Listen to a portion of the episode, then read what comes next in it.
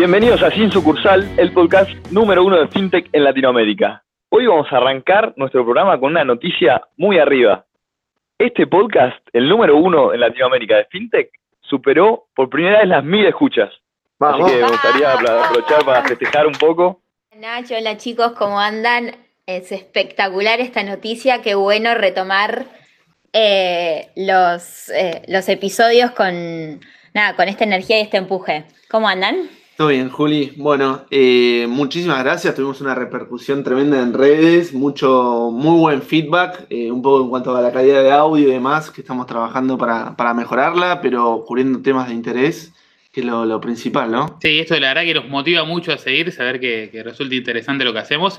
Eh, la verdad que nos sorprende un poco la repercusión que está teniendo, pero nada, la verdad que nos entusiasma a seguir por más. Así que son solamente los primeros mil escuchas esperemos seguir creciendo, ¿está bien? Así que. Primera de muchas. Aprovechamos también nuevamente para agradecerle a Ignacio Carvalho, o Carvalho, por, el, por la participación del otro día en el programa. Eh, y bueno, vamos a las noticias si quieren ya, chicos, ¿les parece? También anticipo que se vienen invitados muy grosos. No, no vamos a spoiler a ninguno, pero los próximos. Eh, se la dejamos picando ahí. Se dejamos, picando. La industria está atrás de este podcast. Está atrás de este podcast, sí. Pero bueno. Y hablando de industria que no para, Nach, ¿qué onda esta semana? Esta semana hubo una noticia de una repercusión muy fuerte en el mundo fintech y fue el lanzamiento de la moneda, de la criptomoneda Libra. Eh, Felo, ¿querés eh, contarnos un poco qué es esta criptomoneda? Dale, acá un poco lo que pasó es que eh, Facebook, eh, a través de una ONG, lo que fundó es Fundación Libra, que lo que va a empezar a emitir es una criptomoneda que tiene el nombre de, Libra, que un poco lo charlábamos en algunas de las noticias que se venía rumoreando fuertemente, eh, que es básicamente una criptomoneda con la diferencia, si querés, Bitcoin, que es una cripto de las más conocidas que más conocemos, que es una stablecoin. Ahora, ¿qué es una stablecoin? Es una moneda que tiene un precio bastante fijo que varía con respecto a la variación de, las monedas, digamos, reales de mercado, que está respaldada, digamos, no sobre la confianza de la red, como puede ser eh, Bitcoin sobre la blockchain, sino que está respaldada sobre el dinero fiat, digamos, las monedas tradicionales de cada país, que esta ONG vaya teniendo y que va a empezar a emitir eh, libras dependiendo de la cantidad de fondos que tengan disponibles eh, en, su red. O sea, hay un encaje 100% de una canasta de las principales monedas, dólar, euro, libra. Hay, un tema con el nombre, ¿no? Libra, porque en inglés, eh, pound, en, castellano libra, libra está libra esterlina, está la libra ahora cripto, pero bueno, nada, es un tema que sé que no tuvieron en cuenta los de comunicación de, la ONG, pero, o sea, hay una canasta de monedas que se pone en un banco en Suiza, ¿está bien? Entonces, por cada libra que se emite es por detrás que hay una paridad contra el valor real de mercado de esa, canasta de monedas. Claro, es así. Y ahí después, digamos, hay una red de, empresas que van a ser quienes van a ser como un blockchain, que va a ser un blockchain privado, a diferencia del blockchain de, Bitcoin, donde solamente ciertas empresas tienen acceso eh, a, controlarlo, y en donde estos fondos van a estar como en un fondo fiduciario que va a rendir cierto interés, que es con ese dinero cómo se va a fondear el mantenimiento y el costo de, de, esta nueva red de, criptomonedas. Ahora, digamos... Claro, básicamente la, propuesta diferencial sobre, sobre lo que fue la Bitcoin es que la Bitcoin lo que tenía es que de, una hora a otra podía valer dos valores completamente distintos. Esto al, estar respaldado por fondos, digamos, eh, evita ese, ese problema. La, gente transfiere un monto y recibe el mismo monto sin, tener la variación esa que, que se producía por la alta volatilidad de la Bitcoin. Claro, el objetivo que sea justamente, digamos, respaldar con una canasta de, monedas es que se mantenga, digamos, que no sea una moneda muy fluctuante mm. y que a la, vez, a la hora de hacer una transacción o transferencia internacional no haya un riesgo alto de, che, cuánto valor puedo ya a perder entre que se procesa el pago y que mi amigo, eh, yo le pago en Argentina, mi amigo en Brasil, le recibe la moneda que reciba realmente lo que yo le quería mandar. Claro, acá tenés el riesgo de la fluctuación de las monedas, como decíamos, más duras que existen hoy en el mundo eh, hablamos ¿no? de yen, yuan, eh, dólares, euros, libras, eh, y eso hace esto, ¿no? Que, permite ser utilizada como método de cambio, algo que en el Bitcoin le cuesta mucho. Claro, tal cual. y, la, entrada también, para, me parece, de las empresas que ingresaron, que, que, metieron fondos, creo que legitima también bastante la moneda, digamos. que, que, repasemos un poco las principales que, que invirtieron en este nuevo medio de pago? Dale, un poco ahí los primeros nombres que, salen son empresas que, tienen, que son más tradicionales eh, dentro de lo que es este mundo financiero, pero lo interesante es que también se meten otro tipo de empresas que están en industrias nada que ver.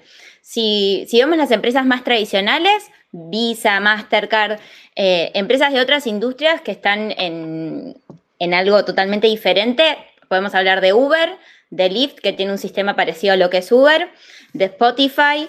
Eh, dentro del rubro fintech están PayPal, Stripe, Coinbase y algo muy, muy importante, dado que este fintech es en español y es para Latinoamérica, es que Mercado Libre es la única empresa latinoamérica, latinoamericana que está, está dentro de estas empresas. Claro, y lo que se hablaba un poco de los partners de otras industrias, como bien me mencionaste vos, Juli, de, Spotify y Uber, es que la sociedad que, formaron también es para que cuando se lance la moneda ya empiecen a aceptar pagos a través de esta misma. Digamos. no me quiero olvidar, No me quiero olvidar una cosa. No sé si nombre a Facebook. Sí, es la número uno. Sorry. Ah, Clave el dato. También es importante saber que hay, esos son los fundadores, eh, digamos, originales.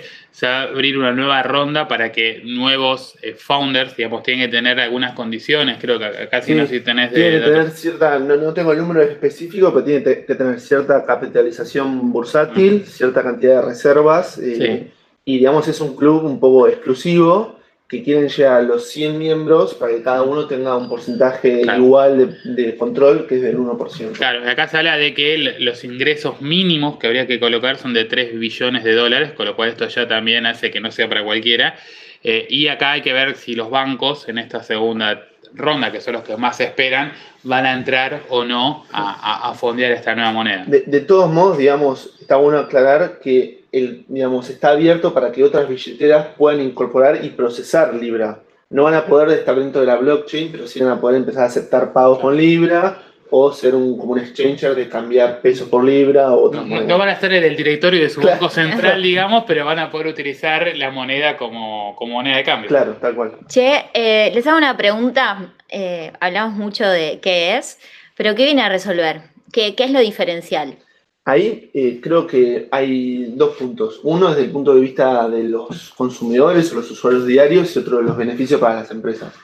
Para los usuarios, digamos, que lo vamos a ver el día a día, creo que el beneficio principal está en hacer más transparente y sencillo lo que van a ser las transferencias internacionales para resolver un problema del estilo, le quiero enviar dinero a mi amigo que está viviendo en, España, no sé, ya sea por ayuda familiar o demás, hoy en día era solamente posible por eh, sistemas tradicionales donde no, más allá del costo era bastante friccionante, esto apunta a que yo mediante WhatsApp le pueda mandar dinero directamente, y por otro lado, desde el punto de vista también del usuario, es, hay un montón de, usuarios que no están bancarizados, entre 1.4 y 1.6 billones alrededor del mundo. Esto busca ser como un medio de pago eh, digital y también físico, porque digamos en lo que es el paper de Libra habla de también pagos presenciales en comercios.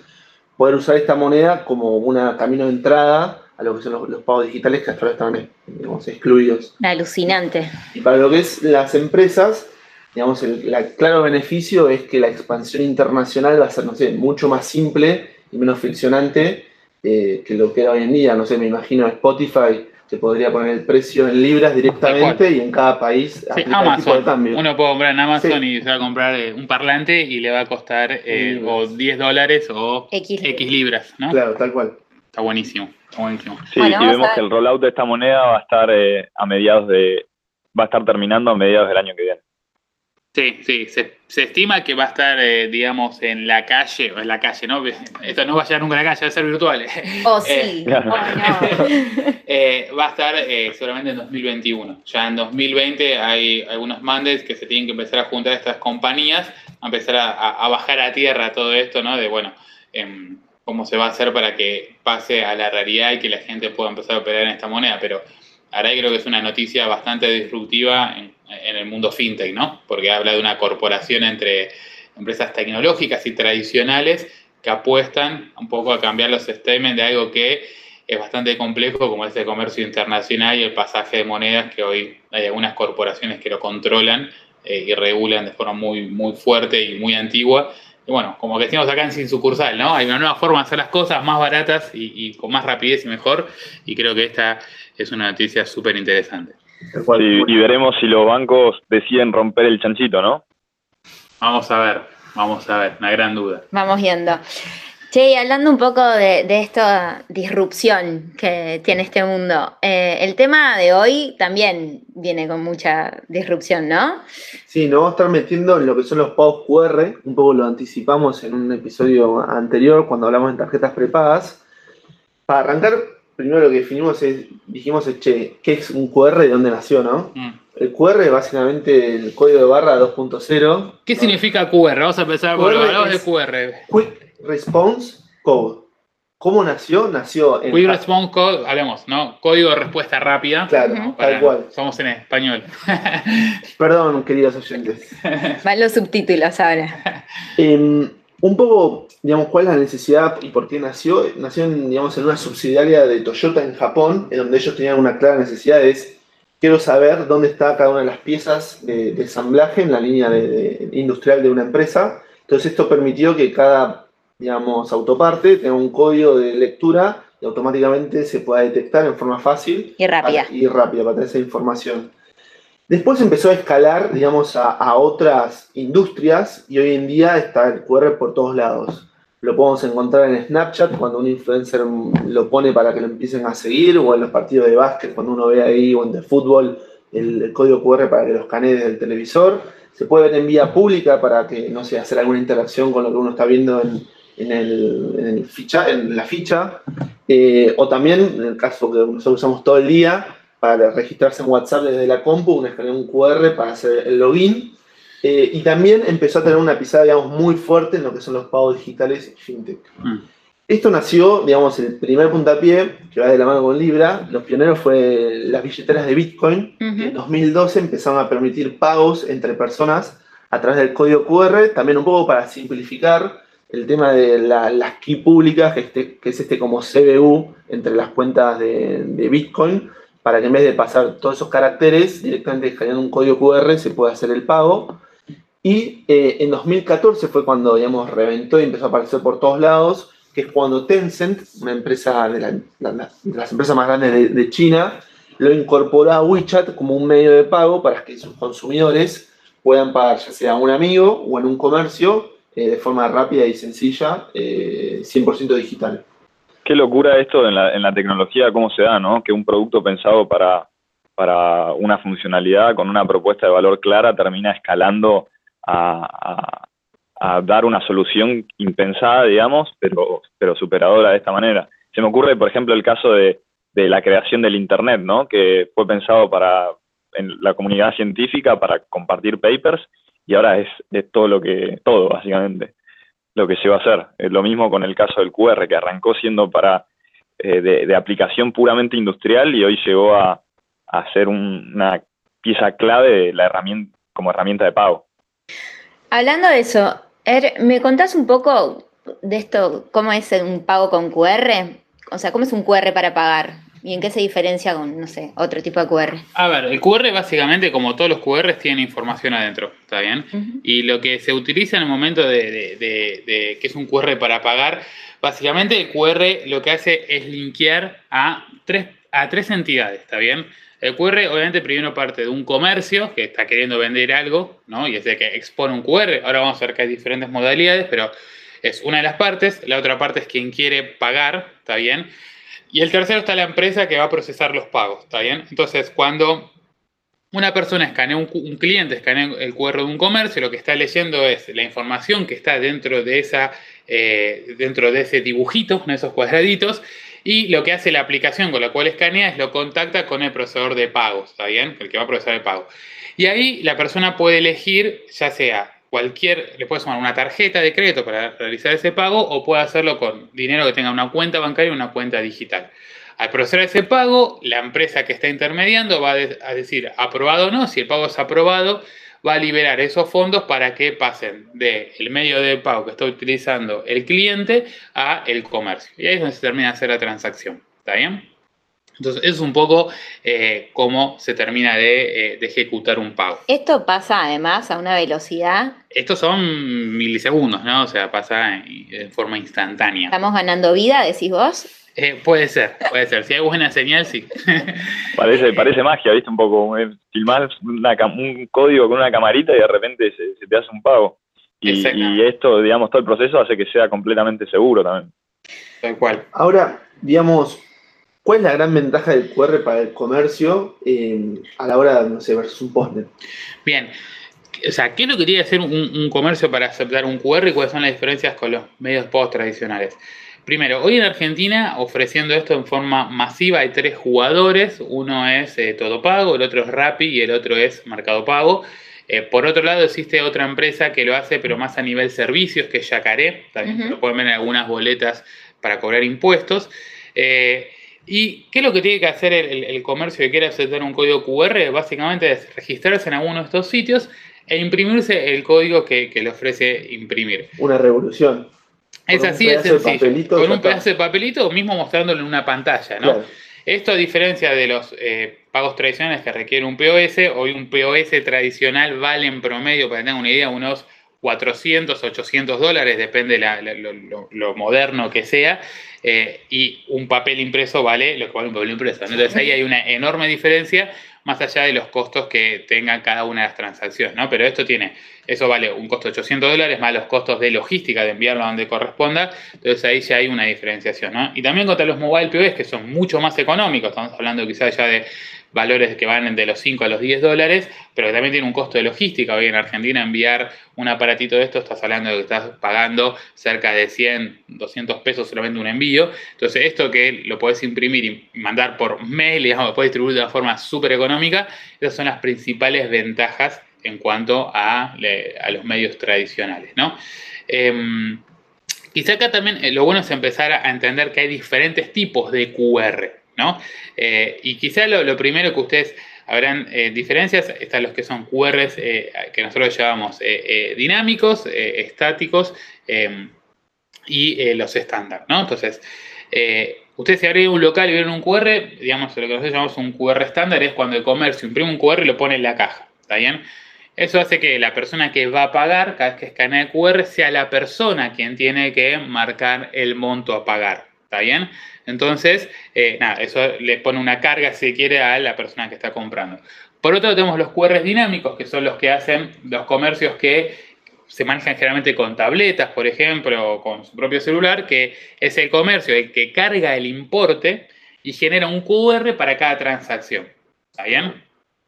Y después existen los que son más sofisticados, que son los que son comunes de ver quizá en un McDonald's, en una estación de servicio, eh, que son aquellos que, digamos, la, eh, aquí una tecnología que, de acuerdo a lo que la facturación está dando de la caja, hacen que, si bien el QR fijo y siempre es el mismo dibujito, se genera una lógica que se envía al, al, procesador de pagos que decimos que interviene y hace que cuando se escanee ese código venga exactamente el monto de la transacción que estoy haciendo. Eso ya requiere una integración un poco más compleja, no es solamente imprimirse el, dibujito y pegarlo en la caja, sino hay por detrás un, proceso un poco más, más complicado, por eso lo hacen generalmente las empresas un poquito más grandes. ¿Está bien? O sea, o sea repasando un poco entonces los tres tipos que, mencionaste recién. El primero, el, usuario escanea, ingresa el monto que quiere pagar y paga. El segundo, eh, el, directo al comercio, el, genera el código con el monto que tiene que pagar el usuario, ¿no? Hasta ahí voy bien. Exactamente. Y después tercero, se genera todo en automático por atrás, digamos. Pero haciendo el mismo dibujito, digamos. Ahí la facilidad es que yo escaneo un QR que es siempre el mismo, pero yo como pagador ya me viene, digamos, eh, el, monto ya cargado en mi, en mi app. Exactamente. Después otra gran diferenciación es lo que llamamos el QR comprador o pagador, ¿no? es como eh, se, conoce, que básicamente la diferencia es el, QR que, llamamos eh, vendedores, el que es más común que se ve en Argentina, pero no así en el mundo, que es, ustedes como van a una caja y ven un QR dibujado y es el cliente el que escanea ese QR. Eh, eso, digamos, tiene algunas contras, que es que necesita que la persona que está pagando, o sea, el cliente, tenga señal, o sea, tenga, primero, tenga señal de, celular o, o, Wi-Fi, o esté conectado a ese Wi-Fi, y si tiene señal, que tenga paquete de datos habilitado, ¿no? Si no tiene eso, no puede operar. Para eso sí, pensando en lugares remotos, en una feria de comida masiva, en el estadio. y la mayoría de la gente, que mucha gente suele no tener datos eh, habilitados, sobre todo en estos países donde eh, no es tan común que eso, es bastante frecuente que suceda. La otra posibilidad que existe son lo, lo que llamamos QR comprador. ¿Qué es esto? Es la persona carga su medio de pago en la, aplicación y eso hace que se genere, o sea, la persona abre y dice quiero pagar con, esta aplicación y, en el celular le aparece el código QR. El que se encarga de escanearlo es el comercio, que tiene ya sea otro celular o un lector como el que está en cualquier supermercado, uno pasa el QR por ese lector, entonces eso que hace que la persona que está comprando no sea la que tiene que tener la, señal, si no tiene que tener el comercio, lo cual eso facilita esa, transacción. Puede ser eh, que justo se me rompió la, cámara del celular. Esto significa que podría pagar en lugares que, tengan QR vendedor. Exactamente. sí, eso en Argentina no es tan común, pero sí es bastante común en, Asia sobre todo. Claro, y, y, hay diferentes medios, casos para cuando un QR es más conveniente que el otro. He visto que en, Asia o mismo en, Nueva York, por ejemplo, para pagar el subte o el colectivo, uno, se utiliza el QR comprador, digamos, donde no es necesario tener señal y uno pasa directamente y se genera el pago. Bueno, Juli, digamos, un poco a caer nos contó todas las, ventajas para el vendedor de lo que es un código QR, pero desde el punto de vista del pagador, ¿cuál es la diferencia con otros medios de pago y las ventajas que tienen? Mira, yo creo que hay tres principales. Eh, por un lado, es la rapidez. Un poco cuando recién Er contaba las tres partes que, participan de un pago con QR, es realmente muy rápido y no hay necesidad que el usuario tenga que tener efectivo encima. Eh, y esto lo hablo desde un punto totalmente personal. Yo me dejo la billetera tres de cuatro veces que voy al supermercado tengo algo eh, con eso que sería espectacular poder pagar directamente desde el, desde el celular. Y por último, eh, aún escaneando con ese código QR, tenés la posibilidad de elegir qué medio de pago querés o sea, dependiendo qué, qué, billetera estés usando y qué, qué medios de pago están disponibles. La gran ventaja es que algunos comercios no aceptan cierta tarjeta, en cambio las billeteras te procesan todas. Eso es clave, es clave, es un beneficio para, para los dos lados. medios de pago para no bancarizados como el dinero en cuenta de las billeteras y demás. Claro, en, en, ese sentido hay novedades, ¿no? Nach, ¿qué está pasando? ¿Qué se viene en el mundo de QR? Exactamente. Yo creo que hoy, personalmente, mi experiencia con el QR es eh, que me resulta muy cómodo, pero eh, de repente hay varias empresas con distintos QRs que tenés que tener la billetera virtual asociada de ese QR para poder realizar el pago asociado, digamos. Lo que se está trabajando ahora es, se está realizando una normalización del código QR para que independientemente de la billetera virtual que elijas, para realizar el pago con QR, puedas pagar en, eh, en cualquier comercio que acepte QR, independientemente de cómo se haya generado. Esto, esto se llama interoperabilidad de QR y la idea es que le va a dar mucha capilaridad, digamos, a los pagos con QR, eh, porque va a permitir, digamos, que cualquier persona que tenga la funcionalidad en su celular pueda pagar en cualquier lugar que acepte QR independientemente de qué comercio esté atrás, que a quién, quién paga, quién recibe, desde qué billetera, hacia dónde. Eh, Eso es clave. yo creo que es, es clave. No, clave porque además eh, ahorras eh, memoria del celular, ¿no? O sea, no te hace depender del lugar donde vas, qué tipo de billetera tenés que, tener. Sí, y algo que ya estamos viendo, por ejemplo, en Argentina es que un comercio tiene más de un QR asociado, entonces uno no sabe cuál tiene que, que escanear ni con qué billetera. Eh, ahí un poco lo que, si se queda el pionero en unificar los QR y hacerlos interoperables fue India, donde se impulsó muchísimo esto, principalmente para facilitar el, pago y que no, no, dependas de una aplicación o de que el seller tenga tal o cual otro QR. Así que creo que es un tema interesantísimo. En la región tiene menos de un año que está prendiéndose toda esta iniciativa, que un poco viene de las tendencias que están pasando en Asia, eh, sobre todo. Eh, en Brasil Argentina y México, es donde más fuerte está pisando, y después en Chile y Uruguay está floreciendo, y en Colombia también, pero creemos que va a ser un, medio de pago súper masivo, cada vez lo vamos a ver en, los comercios de barrio de, nuestras casas. Así que bueno. Eh, sí, creo que, vale la pena destacar al, al BCRA que se está adaptando, digamos, a, estas nuevas formas de, pago que le resuelven la vida tanto a, los compradores como a los vendedores, ¿no? Y vemos cómo esto se contagia en toda la región. Claro, totalmente. Bueno, eh, buenísimo. Esto fue el capítulo de hoy de Sin Sucursal. Eh, muchas gracias por escucharnos. Eh, como siempre, nos pueden escuchar en Spotify, Apple o cualquier reproductor de podcast. Y nos pueden seguir en las redes, arroba sin sucursal. nada, nos vemos el próximo capítulo. Cualquier feedback lo pueden dejar en las redes. Así que muchísimas gracias y nos, nos vemos la próxima.